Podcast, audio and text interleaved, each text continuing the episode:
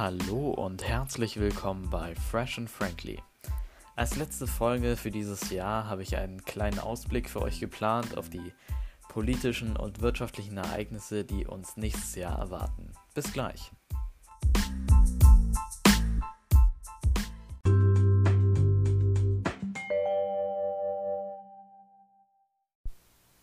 Ja, wir starten gleich mit dem 1.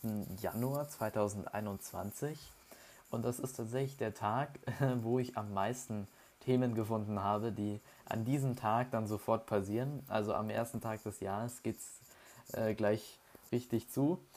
Und das erste ist schon mal, dass die Übergangsphase nach dem Brexit ausgelaufen ist. Am 31. Januar 2020, dieses Jahr, hat Großbritannien ja die EU verlassen. Bei den Verhandlungen geht es jetzt darum, die Beziehungen der EU und Großbritannien eben zu regeln. Also wie, wie läuft der Handel ab, wie läuft der Reiseverkehr ab, wie arbeitet die EU mit Großbritannien in Fragen der Außenpolitik oder der Verteidigungspolitik zusammen. Solche Sachen.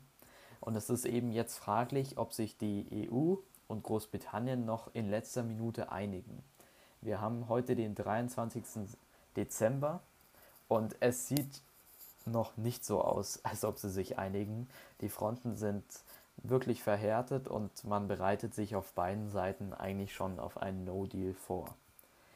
Der zentrale Streitpunkt, der immer wieder genannt wird, was auch sehr symbolisch ist, ist das Fischereirecht. Also es geht darum, dass französische, belgische, spanische, auch deutsche Fischer im britischen Hoheitsgebiet weiter fischen wollen, weil das eben ihre praktisch Hauptquelle ist, Hauptfischgebiet. Und würde da praktisch kein Deal zustande kommen, dann könnten die ganzen Fischer da eben nicht mehr fischen. Und das wäre dann wirklich eine Bedrohung ihrer Existenz. Was wären die Folgen bei einem No-Deal mal so generell, abgesehen von den Fischern? Also der Handel wäre auf jeden Fall mal erschwert. Es gäbe kein Freihandelsabkommen, und der Handel müsste dann praktisch über die WTO ablaufen, also die World Trade Organization. Und wir würden das in den Nachrichten wahrscheinlich mitbekommen, weil sich LKWs, kilometerlange Schlangen äh, von LKWs sich an den Grenzen bilden. Und ich glaube, wir würden auch es mitbekommen, weil insgesamt ein politischer Schaden ein bisschen entstehen würde. Also dass die Politiker auf beiden Seiten nicht mehr sofort zur Zusammenarbeit bereit sind. Dann beginnt die CO2-Bepreisung. Ab diesem Januar wird dann 25 Euro pro Tonne berechnet und dieser Preis soll dann schrittweise bis 2025 auf 55 Euro pro Tonne erhöht werden. Das wird gemacht, um Öl und Benzin praktisch auch für den Konsumenten spürbar zu verteuern, damit man sich nochmal fragt, okay, jetzt wird es wirklich langsam teuer, jetzt merke ich es an meinem eigenen Geldbeutel, ähm, dann fahre ich mal weniger Auto oder denke eher mal über ein Elektroauto nach. Ja, dann kommt am 1. Januar noch das Einweg-Plastikverbot, auch im Sinne des Klimaschutzes.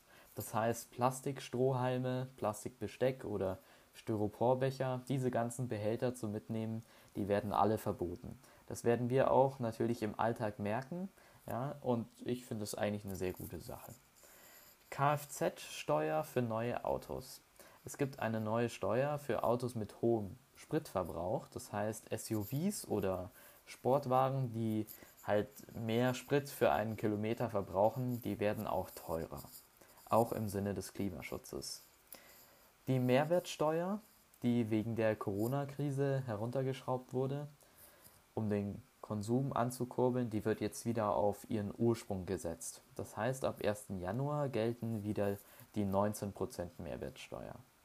Und außerdem auch noch eine Sache, die der Corona-Krise praktisch entsprang, die Pflicht für die Insolvenzanmeldung bei pandemiebedingter Zahlungsunfähigkeit der Unternehmen, die wird jetzt wieder ähm, wieder eingesetzt, aktiviert. Das heißt auf Deutsch, es müssen praktisch Unternehmen, die äh, betroffen sind und äh, praktisch insolvent sind, müssen jetzt wieder Insolvenz anmelden. Das war jetzt die letzten Monate nicht so. Aber das bedeutet natürlich auch, dass möglicherweise jetzt eine große Pleitewelle der vor allem mittelständischen Unternehmen auf uns zukommt, die jetzt praktisch erst sichtbar wird, weil die Unternehmen jetzt erst ihre Insolvenz anmelden müssen. Dann wird der Mindestlohn am 1. Januar erhöht von 9,35 Euro auf 9,50 Euro. Das gehört zu einem Beschluss der Mindestlohnkommission, die beschlossen hat, dass der Mindestlohn schrittweise bis Juli 2022 auf 10,45 Euro angehoben wird. Und dann das letzte, das am 1. Januar dann noch passiert, der Haushaltsplan der EU für die Jahre 2021 bis 2027 tritt in Kraft.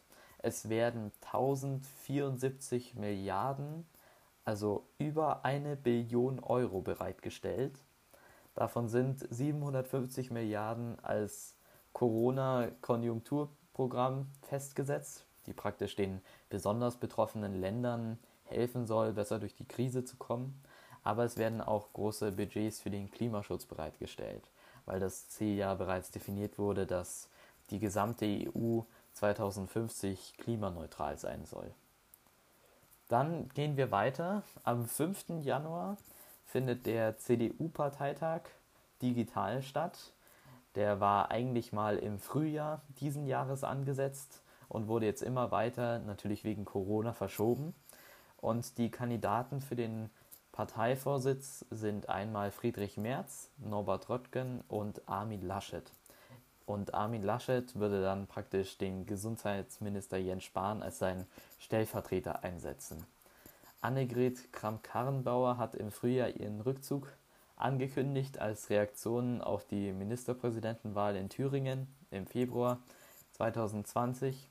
Und die Junge Union Deutschland, also äh, praktisch die Abteilung der, äh, der jüngeren Parteimitglieder, hat Friedrich Merz schon als Kandidaten empfohlen. Und wir blicken mal kurz auf eine aktuelle Umfrage vom Fokus vom 18. Dezember, also eigentlich ganz gut aktuell. Und die sieht nach Angela Merkel, das ist die beliebteste Politikerin in Deutschland, direkt Markus Söder als zweitbeliebtesten Politiker in Deutschland. Der ist aber leider nicht bei der CDU, sondern bei der CSU. Das heißt, er kann nicht gewählt werden. Auf dem dritten Platz, direkt nach Markus Söder, liegt dann Jens Spahn, der als Gesundheitsminister dieses Jahr unglaublich oft bei der Bevölkerung auch präsent war. Und jetzt kommen die Kandidaten für den Parteivorsitz erst. Norbert Röttgen, der erste Bewerber, liegt auf Platz 6. Armin Laschet liegt direkt dahinter auf Platz 7 und Friedrich Merz liegt auf Platz 10. Also wir können auf jeden Fall gespannt sein, wie das Ganze ausgeht. Da müssen wir dann halt mal schauen.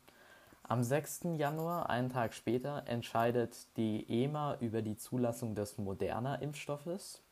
Und damit wäre es dann der zweite Impfstoff nach dem Vakzin von BioNTech und Pfizer, der praktisch dann in der EU zugelassen wird.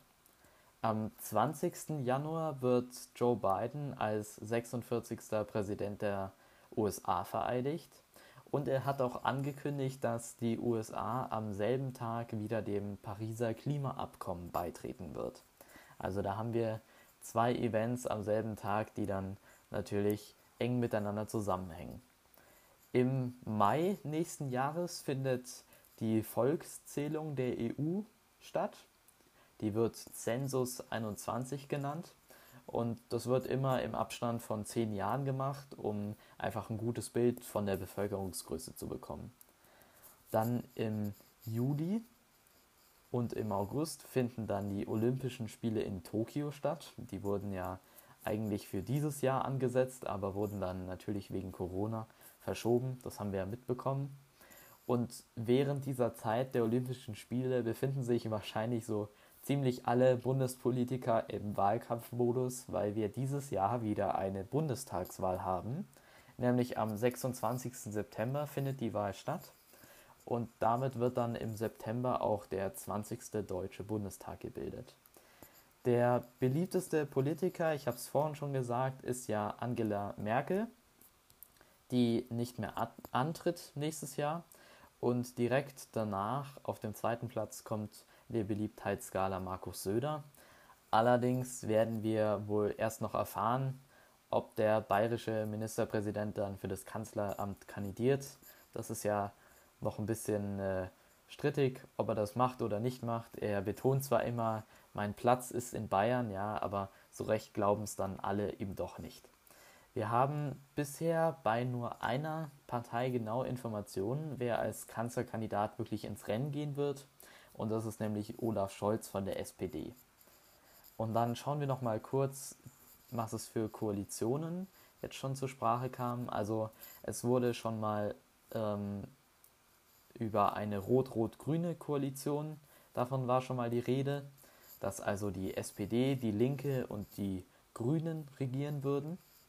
Wahrscheinlicher ist es aber, weil die CDU-CSU-Fraktion einfach in den Umfragen, in den aktuellen auch noch einen sehr hohen Stimmenanteil hat, dass nach der Wahl wahrscheinlich eine schwarz-grüne Koalition gebildet wird. Sprich, CDU, CSU äh, koaliert dann mit den Grünen.